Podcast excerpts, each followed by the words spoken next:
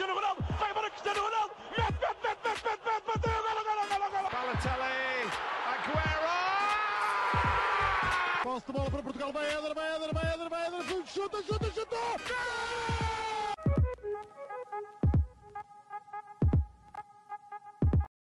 Olá, sejam muito bem-vindos a mais um episódio do podcast Hispanenca. Eu estou acompanha- acompanhado do habitual Miguel Rocha e também do já, posso dizer, com um quarto Panenca, de certa forma. Eh, Pe- Pedro Machado, do Futebol 120. Como é que estás, Pedro? Olá, meus queridos. Eh, Muito obrigado pelo convite. Mais um convite, pá. É sempre bom. Pá, eu tento aceitar todos os convites, os vossos convites. Não recebo muitos, não é? Mas eh, todos os que já me fizeram, cá estou eu, pá. E é sempre uma, é sempre uma honra para mim. Já, está, a aqui mandar, já, está a mandar, já está a mandar bujas logo no início do episódio. Opa, vamos, va- vamos com calma. Se é, se é para mandar bujas já agora, antes Não de. foi bujas nenhuma.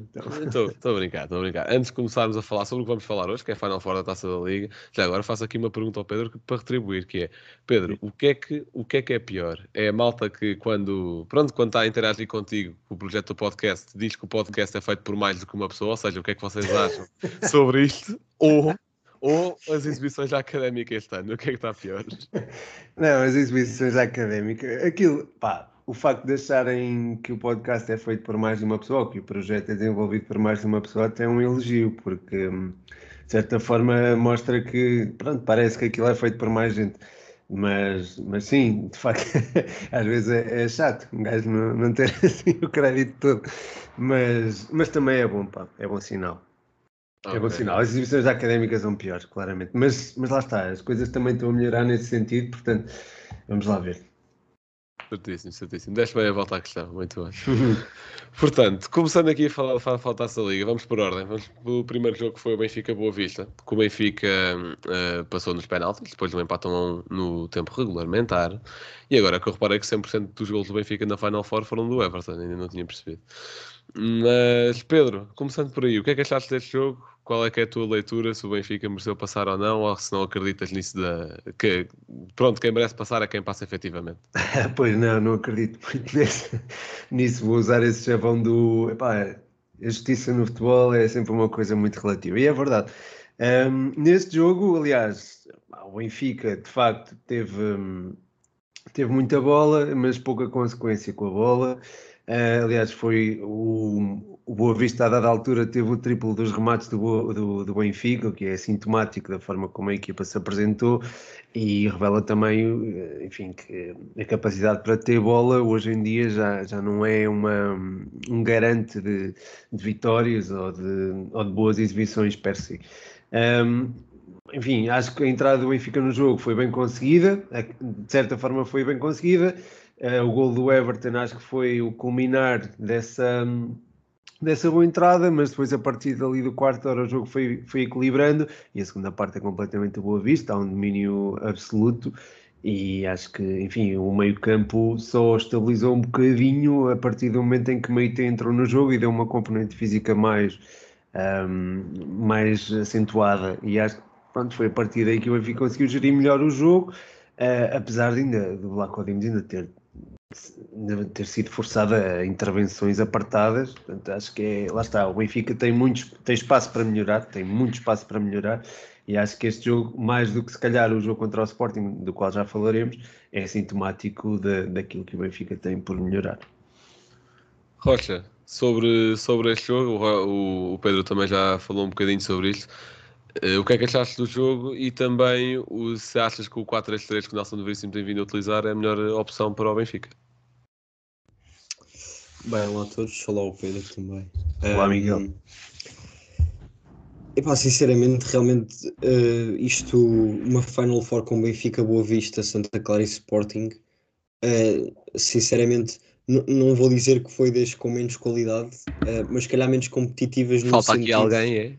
Falta aqui Não, alguém. não, mesmo, mesmo sem Porto, acho que já houve Final Fours. Olha, até aquela final eh, que, que foi quando foi Moreirense a ganhar, acho eu, foi uma Final Four eh, mais competitiva que esta, diria eu, no sentido da qualidade das equipas, porque ehm, se calhar um pouco menos no Sporting Santa Clara, e já iremos falar disto, mas eu acho eh, sinceramente que o Boa Vista uh, fez o suficiente para, para passar à final.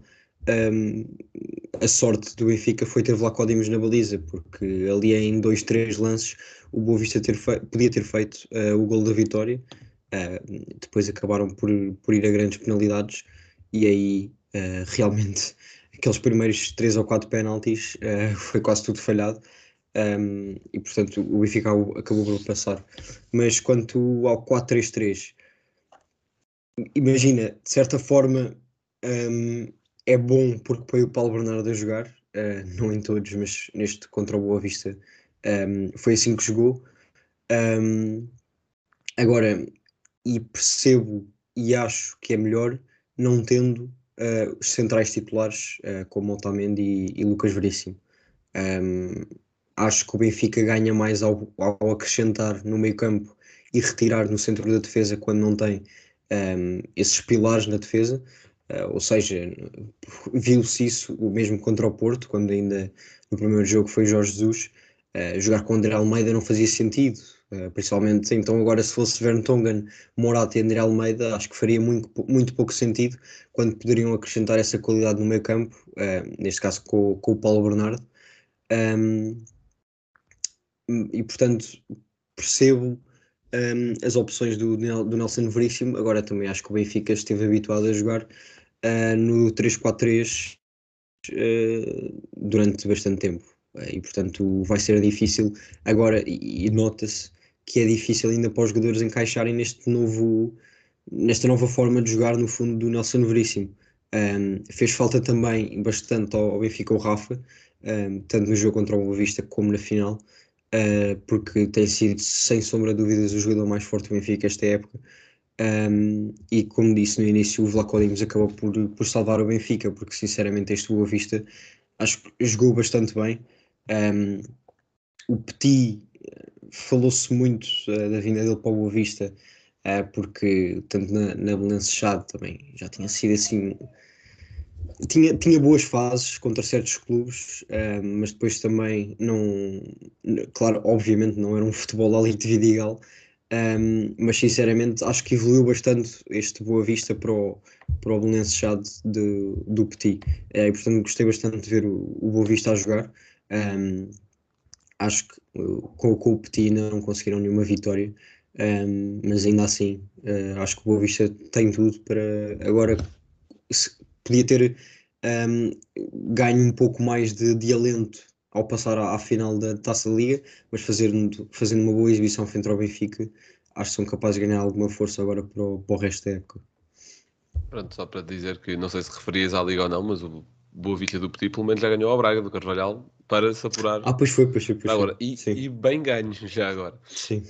Uh, mas pronto, pegando já aí pela questão do, do Boa Vista, nota-se essa tal evolução de que falavas, ou se não sei se se pode falar de uma evolução, mas pelo menos em ter eh, os, os componentes certos para tal. Vê-se que o Boa Vista acho que já está mais. Uh, por exemplo, vamos fazer aqui uma comparação entre o Benfica e o Boa Vista, porque são duas equipas que trocaram de treinador a meio da época. Acho que o Boa Vista já tinha um pouco mais o software do Petit de de transições ofensivas bem trabalhadas, por exemplo, que foi isso que lhes deu grande parte das oportunidades contra o Benfica, e também o facto do Benfica ser uma equipa que tinha, que tinha ter mais iniciativa do resultado e do jogo e de querer ganhar, também ajudou, obviamente, mas acho que o, esse software já tinha sido uh, deixado um pouco no Boa Vista. E lá está, uma grande exibição do Gustavo Sauer também ajudou né, nessa própria nesse, nesse mesmo momento da transição ofensiva que, que ele também esteve bastante bem, era um grande motor do, no meio campo, na, a juntar meio campo ataque e, e, acho que isso foi importante. Portanto, também parabéns ao Boa Vista porque fez uma bela exibição. E, e ao Benfica, é muito complicado eh, mudar de esquema e mudar de treinador a meio de uma época, especialmente quando o esquema é tão diferente a nível defensivo, porque foi aí que o Benfica teve, quer dizer, nível ofensivo também, mas o Nelson Veríssimo já encontrou em alguns momentos a, a, melhor solução ofensiva do Benfica e passa por Gonçalo Ramos, na minha opinião, coisa que ele já descobriu, mas ainda não, não está a prestar a 100%. Mas defensivamente eu acho que são os maiores problemas, porque passar três centrais para dois e ter mais um elemento no meio campo é totalmente de, diferente do, do esquema de Jorge Jesus, por exemplo, dá muito mais espaço e contra o Sporting também se viu isso. E é algo que tem de ser rotinado, senão pode correr bastante mal. Contra o Boa Vista, correu mal, mas não correu bastante mal, porque existia Odisseias Vlaco Dimos, que fez uma grande exibição. Uh, contra o Sporting, já foi diferente. Portanto, acho que é um pouco por aí. E agora, passando para o Sporting Santa Clara, que acabou 2 a 1 para o Sporting. Uh, nesta outra meia final, agora começando por ti, Miguel, o que é que achaste do jogo? Uh, se foi uma justa vitória do Sporting ou não, visto que o, foi um gol de penalti e um autogol. Diga-me de sua justiça ou se apenas ficaste contente do Santa Clara, que, que foi a equipa que eliminou o Porto, ter sido eliminado. Isso também um bocado. Um, mas acho que, acho que este jogo do Sporting Santa Clara, o Santa Clara já, já tinha roubado pontos ao Sporting para, para o campeonato, uh, venceu por, por 3-2. Um, fez o melhor jogo dessa, dessa vez, acho que principalmente nas transições ofensivas, um, mas neste, neste jogo acabou por jogar bastante bem e nenhum dos golos foi uh, das duas equipas, foi assim numa, numa jogada, numa construção uh, que, que tenha resultado em gol. O, o livre do Santa Clara uh, de certa forma, o Santa Clara tem, tem mérito por, por duas coisas, porque atraiu um dos jogadores da barreira quando, quando o outro fingiu que ia rematar ao, ao entrar pela direita, um, e obviamente pela execução do, do Lincoln, que acho que já está mais do que capaz de, de dar o salto. Um, mas depois uma barreira completamente mal feita pelo Oda, uh, no sítio completamente errado, um, e que, que, acabou por resultar em gol. Uh, depois o autogol uh, é uma infelicidade do, do jogador do Santa Clara. Uh, tentou dar uma de quaresma e cortar trivela, mas não, não resultou muito bem. Um, e depois um, a questão do penalti, eu sinceramente não percebi muito bem se ele marcou o penalti pela mão ou se marcou o penalti pelo pé em riste, porque ele para dar vermelho direto pela mão não percebo muito bem, porque uh, não trava uma clara oportunidade de gol, porque o jogador do Sporting está à frente dele. Um, mas a bola, mas a bola ia para a baliza. No penalti? Não, a bola, a bola veio do canto, ou não? Não, veio do canto, chegou um jogador, que eu acho que até foi o próprio Sarabia que rematou, e houve, houve essa mão. Eu acho que também o vermelho é um pouco exagerado, mas acho que é uma oportunidade de gol, de gol clara. Pelo, pelo que eu vi, uh, se calhar tenho de rever o lance, mas achei que, que a bola ia, ia passar pelo jogador, ele, ele levanta o braço e ia passar, mas sinceramente pelo livre direto eu achei que foi por ele ter levantado demasiado o pé. Foi, foi um lance que eu não percebi muito bem. Uh, mas pronto, Sarabia acabou por marcar de penalti. Um, e a partir daí, uh, pronto, o Sporting, uh, o Santa Clara no fundo também não fez muito mais. Um, também a jogar com menos um seria um pouco difícil. Um, mas o Sporting também acabou por, por não forçar muito, estava a vencer, acabou por fazer algumas substituições ainda que em condições normais muito provavelmente não faria, com, não faria, e para alguns adeptos do Sporting, infelizmente, principalmente com a entrada do Gonçalo Esteves pelo, pelo Jogai, um, mas por exemplo a saída do Sarabia para entrar o Vinagre, ou até a saída do Palhinha, mesmo que seja pela entrada do, do Mateus Nunes, um, e portanto, acho que mais do que o Benfica uh, acaba por ser uh, uma passagem justa do Sporting, um, obviamente também por causa uh, dos vários acontecimentos do jogo que levaram a isso, mas acabou por ser justo, sim. Certíssimo. Pedro, o que é que achaste do jogo? O que é que havia a melhorar em ambas as equipas? E se, achaste, se achaste a passagem do Sporting à final justa? Lá está, justiça é sempre relativa, não é? No futebol. uh, mas, uh, mas sim, acho que o, o, Sporting não teve a melhor das entradas, diria, daquilo que estava. Enfim, entendo o momento da equipa, entendo que não, não fosse fácil entrar neste jogo de, de peito cheio, não é? depois da, da derrota frente ao Braga e a equipa pareceu acusar um bocadinho essa pressão no início, mas depois eu acho que aos poucos foi-se foi -se moldando ao jogo Uh, mesmo com o gol do Santa Clara, acho que a equipa não travou, não, não, não recuou um bocadinho nessa, nesse crescimento que estava a ter no jogo. E, e lá está, o, o autogol do Mikel Villanueva é fruto dessa reação do Sporting, uma reação muito bem conseguida. Um, e que teve também, diria, na, nos flancos uma das maiores valências. Eu acho que o Nuno Santos esteve muito, muito bem. Uh, e do outro lado o Ricardo Gaio também, acho, também fez um, um bom jogo. Uh, gostei também bastante do Mateus Reis, que é aquele jogador que, sendo central, não, se, não, não é um jogador que se fique de fora, digamos assim, vá, do, do processo de construção. É um jogador que se integra muito bem também no, no flanco esquerdo e também no, no corredor central para, para construir. Acho que também o Sporting beneficiou muito disso. Um, a meu ver, foi mesmo o melhor jogador em campo. Aliás, destaquei-o até no, no 120 e acho que é, é também a sua evolução tem sido notável um, com o Ruben Amorim. E, e, pronto, lá está. Acho que esta influência de Mateus Reis, a boa exibição do Nuno Santos, acho que fizeram de um flanco esquerdo um flanco muito operante, muito ativo. Uh, depois, uh, enfim, esse crescimento do Sporting acho que foi sustentado aqui. Uh, e, e lá está, a segunda parte também conheceu um Sporting dominador, muita bola, muita, muita preocupação em, um, em recuperar a bola já em zonas adiantadas, o que é também uma, uma característica já desta equipa. Um, e, claro, a expulsão é, facilitou um bocadinho a tarefa, mas não é que o Sporting não justificasse o, o segundo golo. Uh, porque estava a ter de facto um bocado ofensivo assinalável e lá está, acabou por dar a volta um, e acabou por ganhar com alguma naturalidade. Acho que os números até podiam ser outros. Nós vimos até aquele, um, aquele lance em que o Matheus Reis quase marca de cabeça e depois o Paulinho na recarga acaba por atirar ao lado. Um, e acho que é um eufemismo, acaba por atirar ao lado. acho que podia usar coisas mais pejorativas. Uh, mas, mas sim, acho que a vitória do Sporting mostrou que esta equipa sabe reagir aos momentos mais adversos e mostrou o caráter desta, desta equipa. Sim, com... Ai, pá, está complicado. Um, concordo contigo e, e apetecia-me falar dos Gaio, mas eu vou deixar os Gaio para a final.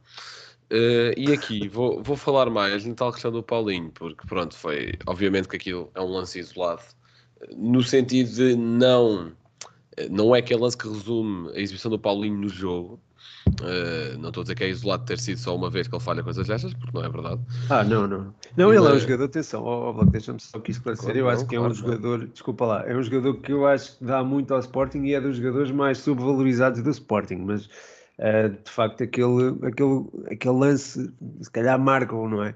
E acho que foi, foi um dos lances mais marcantes do jogo. Mas, mas de facto, o, o, atenção, o Paulinho oferece muito à equipa e eu já estou. Eu digo, falo muito dele e falo sempre, normalmente falo bem dele. Portanto, acho que só queria esclarecer isso. Não, Pedro, não, não precisas dar, dar, ressalvas porque quem vai agora bater no Paulinho sou eu. Porque eu acho que, eu acho que o Paulinho é um grande jogador. Eu concordo nesse sentido, dá, dá muito ao jogo, cria oportunidades de ataque, mas lá está, eu acho que o Paulinho não é avançado e já anda, definido, já anda ou seja, não é nem é o não ser um, um ponta de lança e ser um falso novo. Eu acho que nem isso ele é.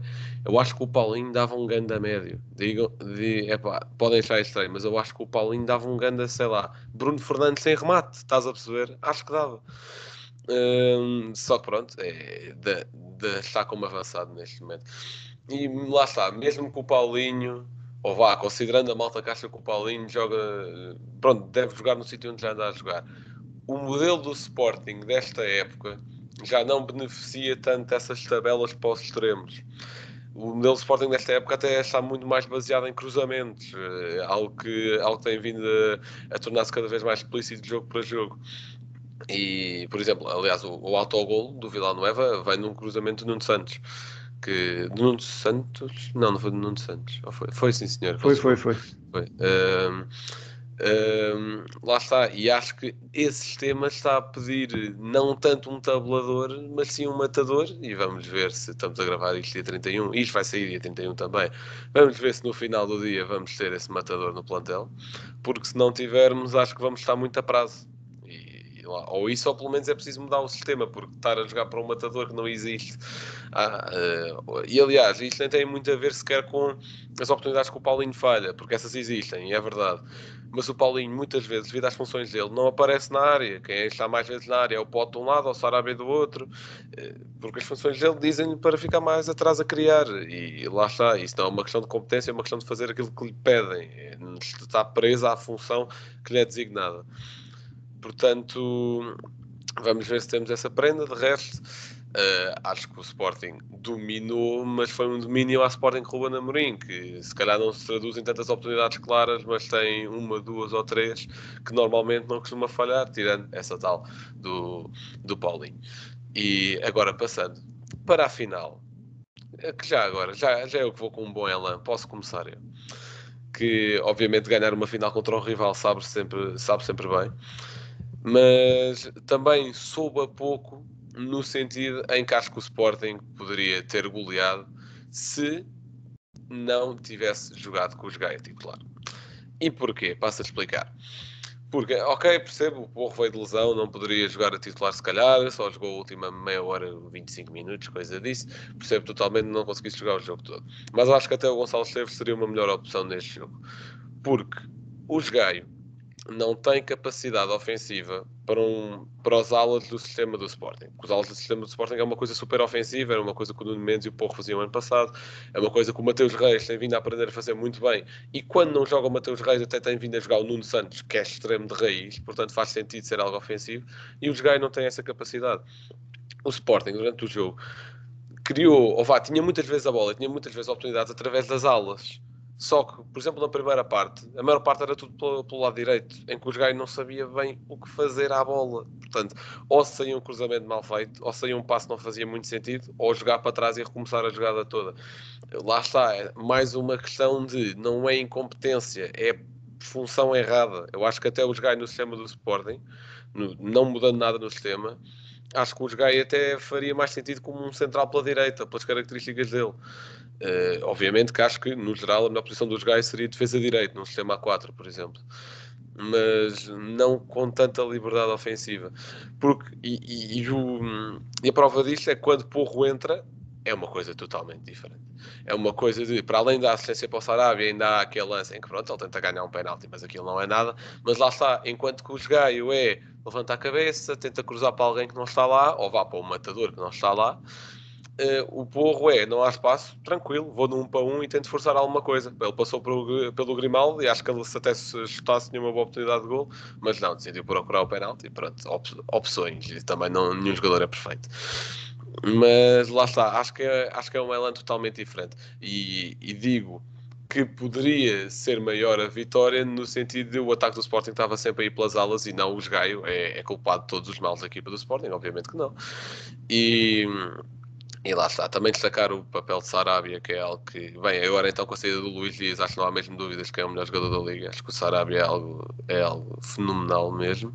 E é bom aproveitá-lo enquanto ele está cá, porque ele não vai ficar cá para o ano, não vale a pena, não vale a pena nos iludirmos.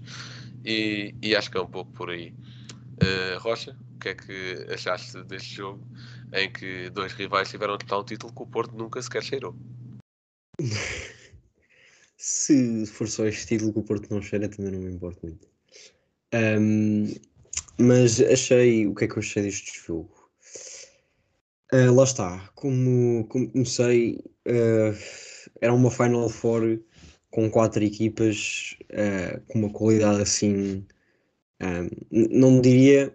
Ok, se calhar o Sporting sim, mas não as quatro com o melhor futebol, principalmente nesta fase do ano, em que tanto Benfica como Sporting, mais Sporting, um, são capazes de estar uh, na pior forma da, da época até agora, um, no sentido de, de resultados. Um, e portanto, acho já desde, desde que o jogo começou, achei que ia ser um jogo que ia acabar por ser equilibrado, não muito bem jogado, também por essa se calhar falta de confiança das equipas.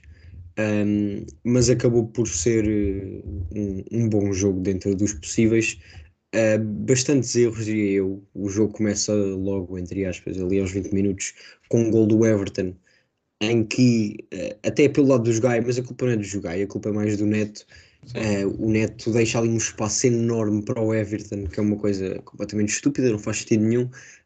e mesmo quando o Everton o encara, o Neto fica com os apoios completamente mal posicionados uh, e depois quando o Everton puxa para fora já, já o já o Neto até o Gonçalo Inácio chegou, era capaz de cortar mais aquela bola do que o Neto um, que, apareceu, que apareceu depois por trás mas a bola foi alta.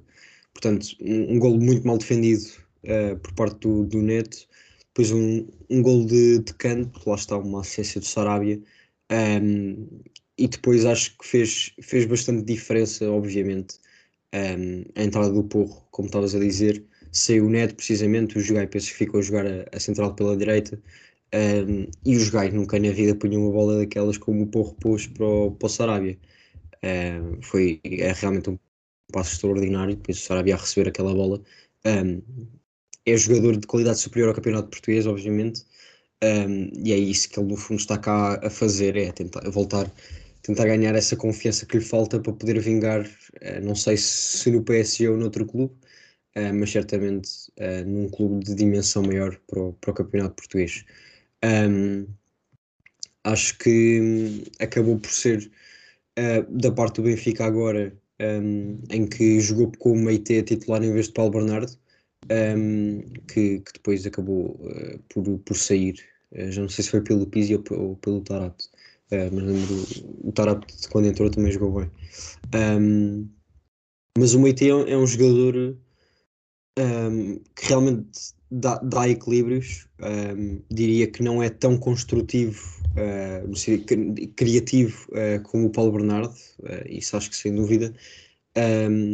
não sei se é a comparação certa mas diria que acaba por ser uh, parecido ao João Mário, uh, de certa forma, um, embora prefira uh, o, o Meite, sinceramente, ao, ao, João Mário, mesmo tendo em conta o início da época do João Mário, que também foi eu, positivo. Também eu.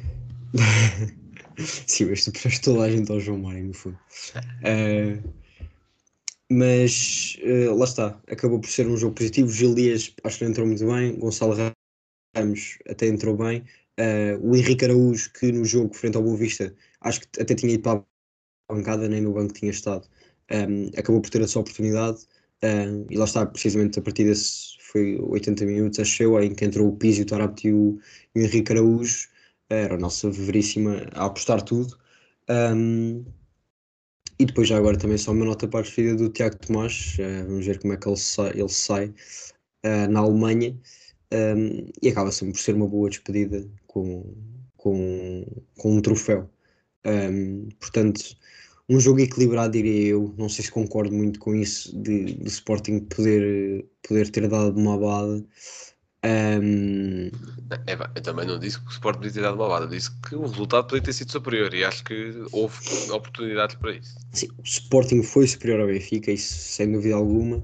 Um, mas acho que lá está, e numa fase diferente do campeonato, ou seja, da época, um, o Sporting poderia ter marcado mais agora. No estado em que o Sporting estava entrar a perder no jogo, uh, vir de uma derrota, uh, de uma derrota no campeonato, um, acho que faltava demasiada confiança uh, para o Sporting para, poder, para o resultado poder ter sido mais expressivo do que este.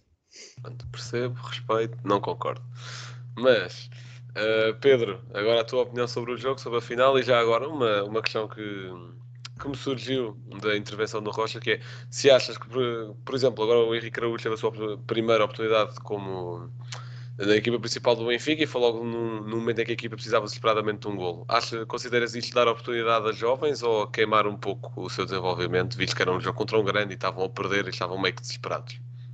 Não, daquilo que eu conheço do, do Henrique Araújo e de, daquilo que vi jogar, é isso que eu quero dizer, é, acho que é um jogador com, com perfil para agarrar toda e qualquer oportunidade que tem para, para se afirmar. Portanto, acho que estes 7 ou 8 minutos em que ele jogou, acho que foram. Acho que acabou por não ser queimado, porque, enfim, tudo o que ele fizesse não era propriamente criticado, porque era um miúdo que ali estava e não se esperava muito, muito mais do que aquilo que ele acabou por demonstrar. E depois, uh, porque lá está, era a oportunidade de estar entre os grandes, era uma estreia num, num derby, portanto seria sempre benéfico para ele este, esta oportunidade. Portanto, acho que sim, acho que, é, acho que foi benéfico para ele. Uh, não se pode dizer que se esteja a apostar na formação, mas isso é uma coisa que já vem desde o início da época. E o Benfica tem, lá está, é, está agora a enfrentar uma, uma quase que uma crise identitária, porque no início da época não tinhas uma aposta tão vincada nos jovens e mesmo no ano passado não a tinhas, porque era, era mais. Um, era mais focado em, em, jogadores mais experientes, porque Jorge Jesus prefere trabalhar com jogadores mais experientes. Um, e agora com o Nelson Veríssimo, se calhar estamos a ver mais uh, uma maior aposta na, na juventude. Uh, não sei se com Jorge Jesus o Henrique Araújo seria chamado.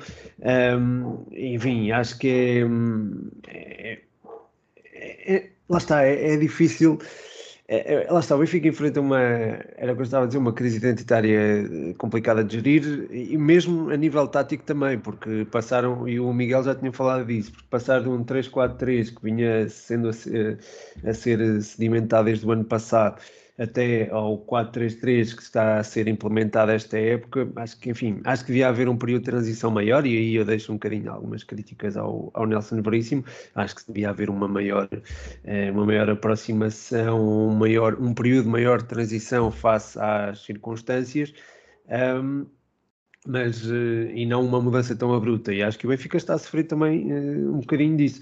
Mas eh, pronto, ignorando um bocadinho agora o, momento do Benfica e passando aqui ao jogo propriamente dito, o Sporting entrou melhor, a meu ver. Eh, acho que podia ter, podia ter se adiantado no marcador. Acabou por ser o Benfica num lance em que, em que o Everton esteve particularmente bem e acho que hum, a partir daí o Sporting teve a tal veia reativa que já tinha mostrado frente ao Santa Clara. Não sofreu ou não, não se encolheu com o gol sofrido, pelo contrário, reagiu de forma enérgica e acho que a equipa, hum, enfim, acho que isto é também uma demonstração de caráter por parte dos homens de Rubén Amorim. Uh, sobretudo a segunda parte, acho que o Sporting assumiu o jogo de frente.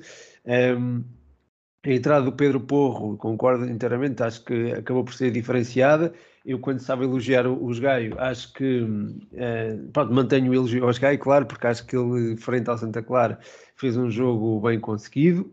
Um, frente ao Benfica, creio que também, mas lá está, era um jogo diferente, contextos diferentes, a nível ofensivo uh, não se podia expor tanto, com o Santa Clara eventualmente podia fazê-lo, e acho que o fez, só que o Gaio é um jogador que calcula muito bem o, o risco corre, não é, não é tão desenfreado na, na procura pela, pela largura, não é tão. Não é, é mais calculista, digamos assim. E eu entendo o que o Blanco diz, sendo ele adepto do Sporting, habituado a ver o Porra fazer aquelas incursões à, à maluca, digamos assim, é normal. Habituado, habituado, mais ou menos que o Porra também tem vindo a jogar pouco esta época. Sim, sim, não, mas habituado àquilo que tinhas visto ano passado, e mesmo o Nuno Mendes também era um jogador que, que se integrava muito bem no ataque. O Ricardo Gai não é, não é esse jogador, mas é um jogador que eu acho que é muito útil para, sobretudo no processo defensivo do Sporting e também a nível ofensivo, acho que é um jogador que, apesar de atacar mais pela certa, é, é um jogador que acho que também oferece soluções interessantes ao Sporting, mas, mas um, focando naquilo que foi de facto o melhor no Sporting, de facto, de facto a entrada do Pedro Porra acho que é decisiva no jogo, uh, o Pablo Sarabia também, acho que o Pablo Sarabia fez o, o, foi o homem, homem do jogo, foi também o destaquei como homem do jogo nesta partida e merece merece essa saudação. O, o Maite, aliás, foi um jogador também uh, que acho do lado do Benfica foi se calhar o melhor jogador. Um, ehm, no meio-campo ofereceu muito a, a, dimensão física que a equipa precisava para lidar com o Palhinha e com o Mateus Nunes, que são, são dois jogadores que se, vão se articulando cada vez melhor. Acho que aquela dupla do meio-campo está a funcionar muito bem. E, e, o Benfica precisava de alguém ali no meio-campo para ajudar a contrariar esse, esses dois neste caso, se calhar, eh, o 4-3-3 até acaba por ser uma, uma, um esquema que se adapta melhor a este Sporting no sentido de limitar o corredor central, mas as alas acabam por ser, ficar um bocadinho desguarnecidas e se calhar foi foi por aí também que o Sporting conseguiu construir bem. O Sarabia tanto dava largura como um, eh, entrava em, em, zonas mais interiores e libertava um, a entrada do, do, do Mateus Reis. E acho que isso também, lá está, o Benfica acho que se ressentiu disso.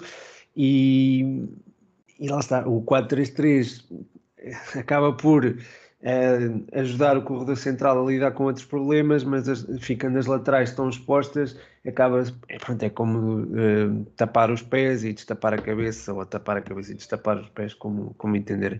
Mas de facto, é, sim, há, há muitas coisas a melhorar neste Benfica, acho que o processo de transição devia ser gerido de outra forma.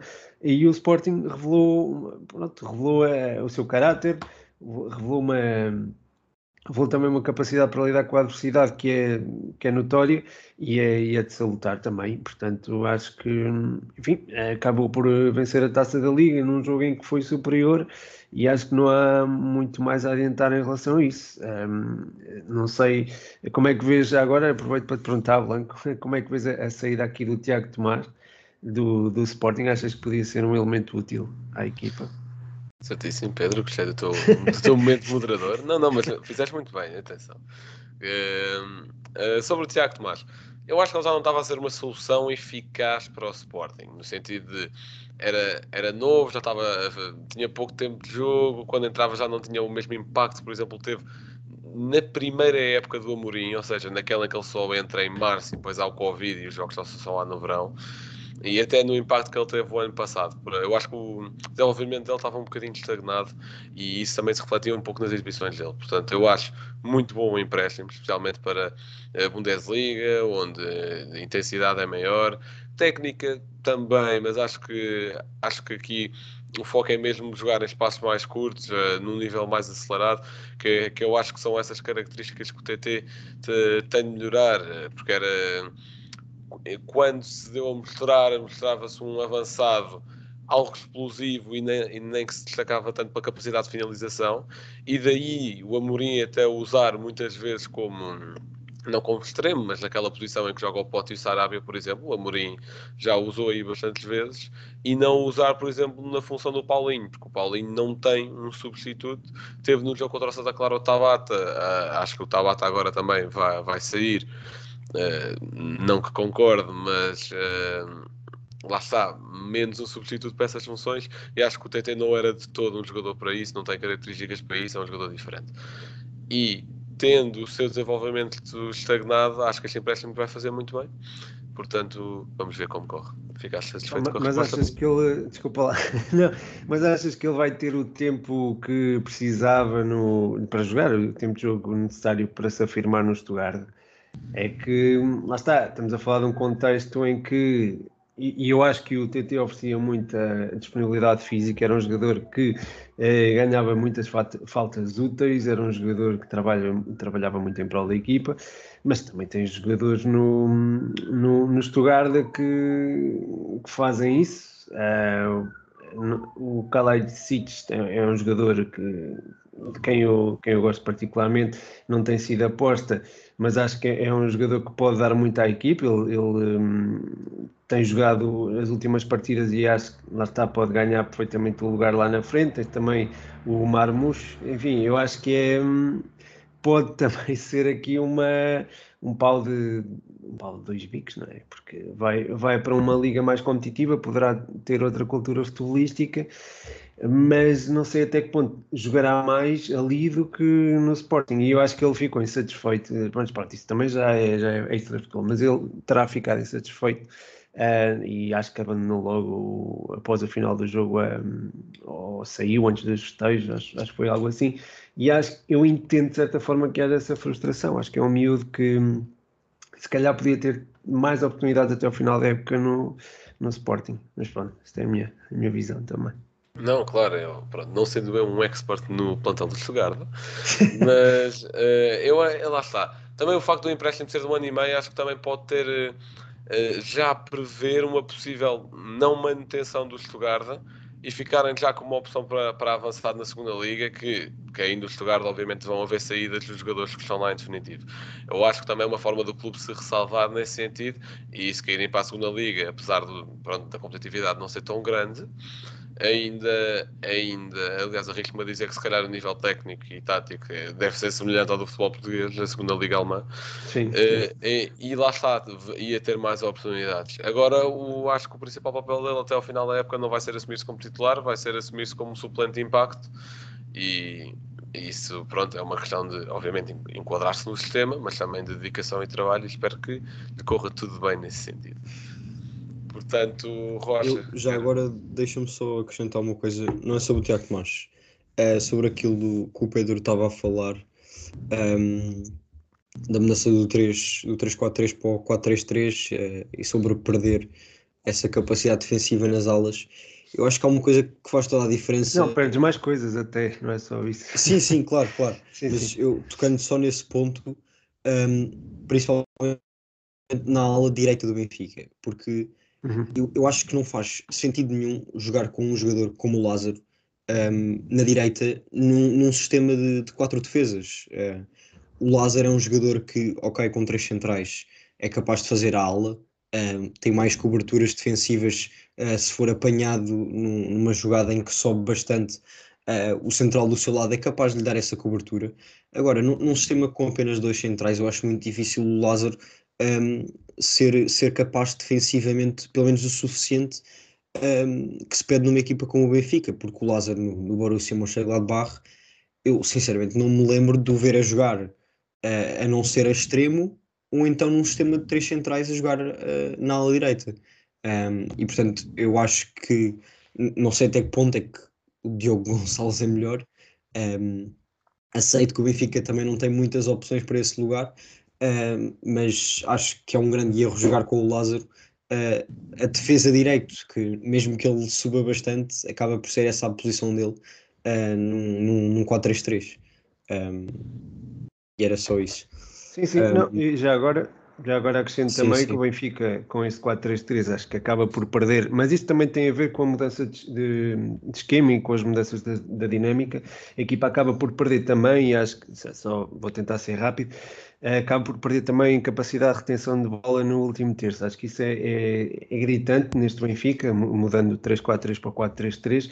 Tem, se calhar tem mais a ver com a dinâmica de, ou com a mudança de, de paradigma tático do que propriamente com o sistema em si, mas acho que eh, isso fica também claramente evidente. Quanto à posição lateral direita, eu acho que Diogo Gonçalves é- era um jogador que estava a ser adaptado à lateral direita e bem, e era um, mas era um jogador, lá está, para jogar como lateral mais projetado. O mesmo posso dizer do Valentino Lázaro, vai de encontrar aquilo que estavas a dizer. É um jogador com vocação ofensiva muito vincada e é alguém para jogar eh, de forma mais projetada e não tanto hum, lá atrás. Portanto, sim, também estou, estou completamente de acordo contigo, Miguel, e acho que foi um bom apontamento. Mas bem, desculpa, Blanco, eu também já estou aqui a adiantar e desculpa, já estava aqui a, a alongar demasiado, se calhar. Então, Blanco, acho que já estamos a chegar ao fim, portanto, o teu facto. Vamos às rubricas muito amadas pelo nosso público.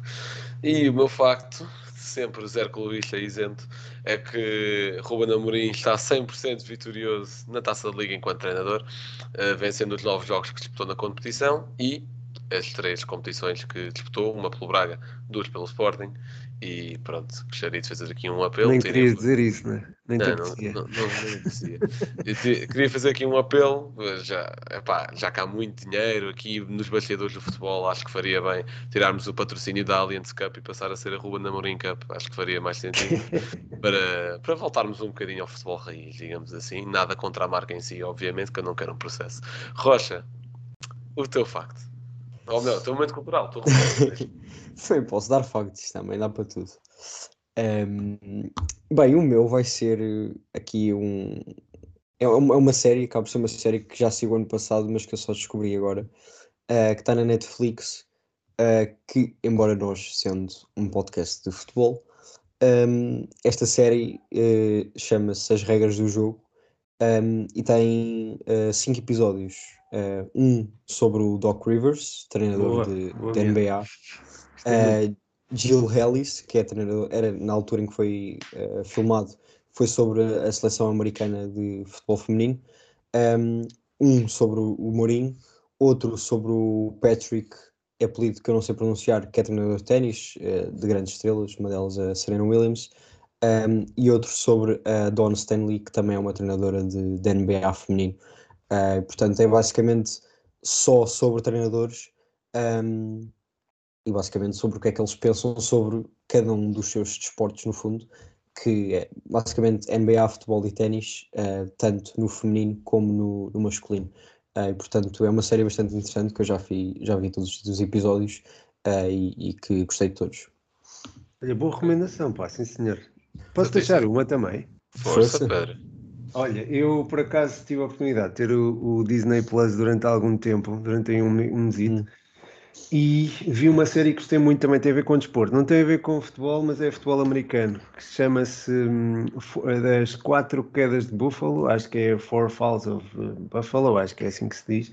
Tem a ver com a, as quatro vezes seguidas que os Buffalo Bills foram à final da, da NFL, ao Super Bowl, e perderam todas. E acho que é, enfim, o, espírito de camaradagem entre quem viveu aqueles momentos em que bateram sempre à porta é é, é notável e mesmo perdendo, e sei lá, enfim, deu-me ali um quentinho do coração ver aquilo, uh, mas de qualquer forma, olha, a recomendação do Miguel também é boa e se vocês também só tiverem Netflix, recomendo-vos um, uma, uma, uma, um documentário sobre os Danbury Trashers, é, é inserido numa série de, de documentários que acho que, acho, como é, é, é, sobre, é sobre situações polémicas no mundo do desporto, tem a ver com o dinheiro. Eu não me lembro do nome da, da série de documentários, mas se pesquisarem hum. Dan Barry Trash. É de, é de hockey em patins, não? É, os Danbury Trashers são uma equipa de hockey em patins construída por um barão da droga, mas aquilo,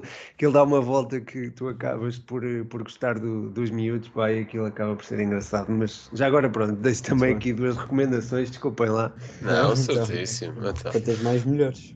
Exatamente, já exatamente. não há o momento do, do Rodrigo. Substituíste aqui um bocado. Um plásticozinho. Mas pronto, em notas finais, muito boa sorte para o resto da época da académica. uh, vamos ver como corre. E. Ah, pronto, notas finais podemos dizer. Não sei se tivemos impacto em alguém sobre isso, mas espero que sim. Eh, muito obrigado a toda a gente que votou e baixou a abstenção para apenas, com aspas, 40%. Uh, eh, portanto, obrigado por terem exercido esse, esse direito que vocês têm. E, e, pronto, acho que é isso. Uh, obrigado a Luís Dias por ter ido embora. Hum. e, e até à próxima, malta. Fiquem bem.